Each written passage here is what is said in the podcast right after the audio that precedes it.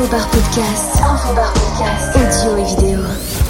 B-Spirits by Vinexpo Paris. Nous sommes au deuxième jour, le mardi, juste un petit peu avant la, la fermeture et je croise Franck Stassi de Business et Marché. Un petit mot sur ton blog. Alors Business et Marché a été créé il y a 12 ans.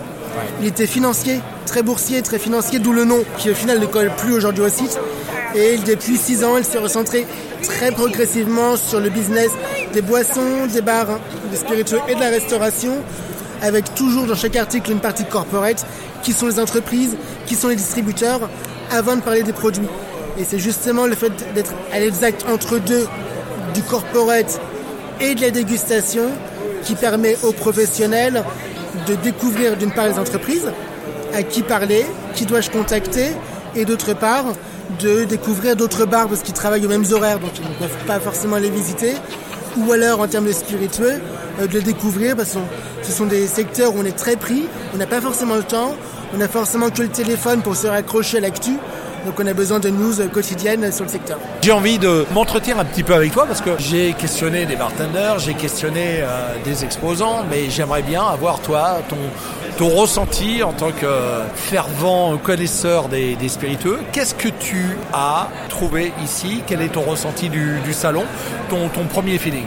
Ce qui est très intéressant, c'est d'avoir mixé les vins et les spiritueux. Ce sont deux univers qui habituellement ne se parlent pas ou se connaissent très peu, puisqu'on a un côté très institutionnel dans le vin, alors que dans le spiritueux, on est beaucoup plus habitué au marketing et à parler à une cible beaucoup plus large au final.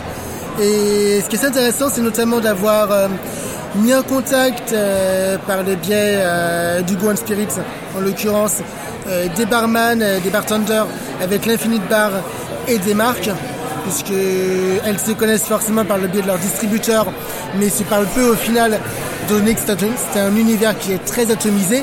C'est très difficile pour une marque de faire la tournée des bars et de voir des structures qui ont deux, trois personnes euh, qui travaillent en horaire décalé et derrière de les démarcher, de commercialiser leurs produits, même en back bar.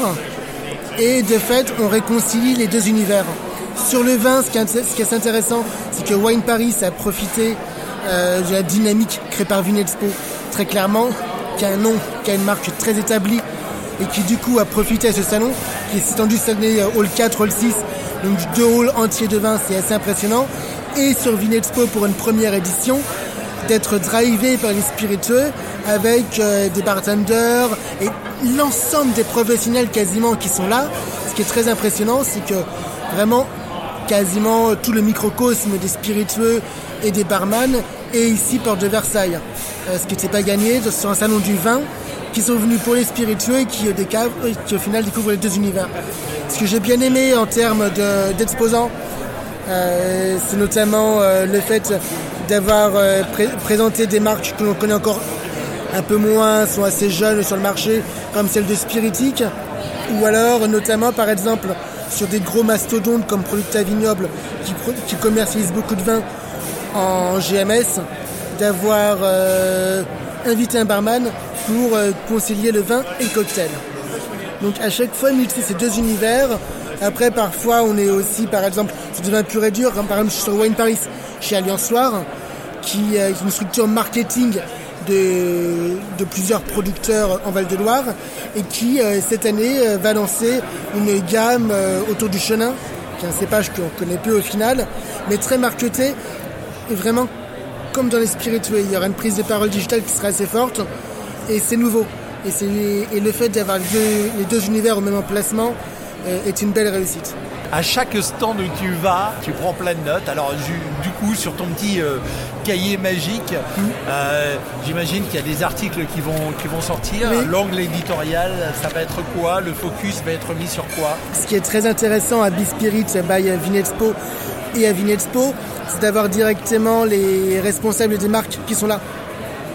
Donc du coup, on peut se parler directement euh, sans recaler d'interview ou euh, sans euh, rendez-vous qui n'arrive jamais à cause des grèves, par exemple, ce qui est arrivé il y a un mois.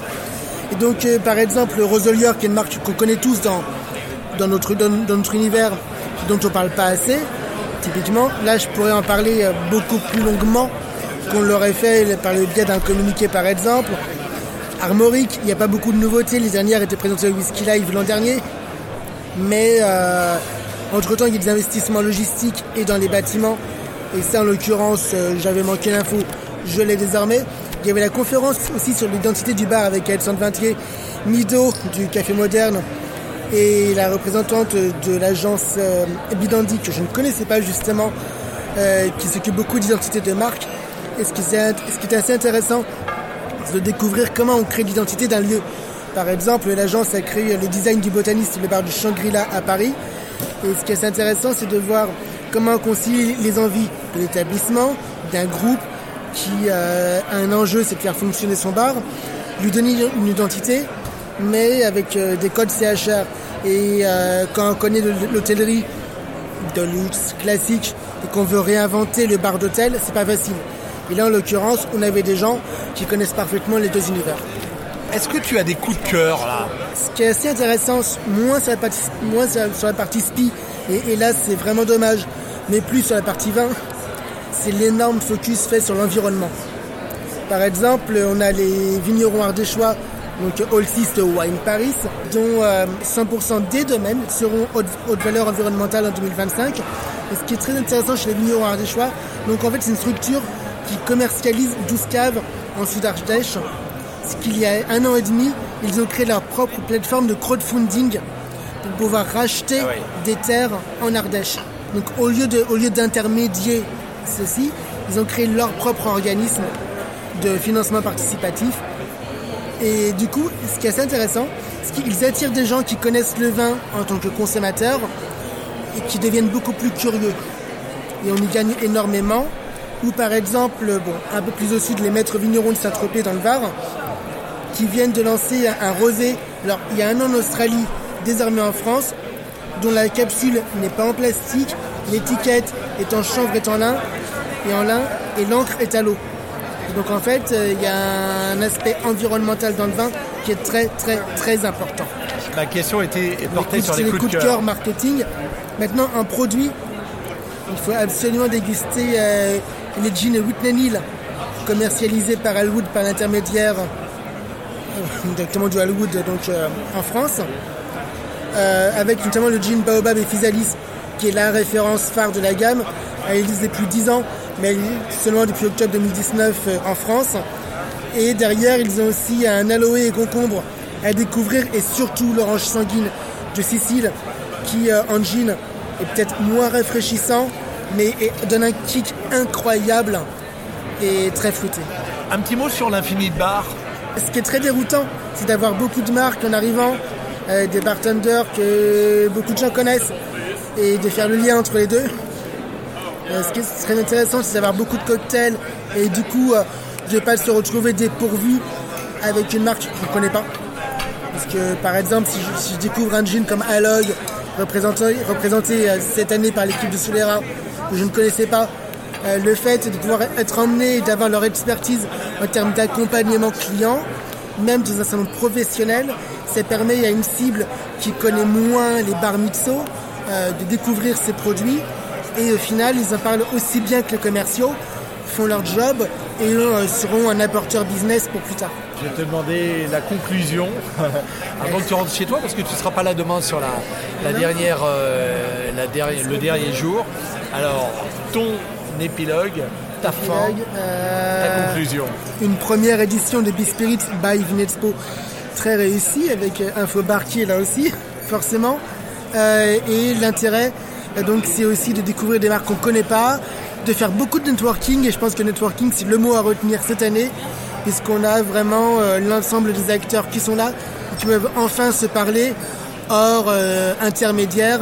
Et on a même lieu au même endroit. Merci. J'étais avec Franck Stassi de Business et Marché au deuxième jour de cette édition de Be Spirits. Ta fin de soirée, ça va être quoi là? Soit l'expérimental, soit les RER. E Le choix du cœur, c'est quoi? Le choix du cœur, c'est l'XP. Merci Franck. Infobar, podcast.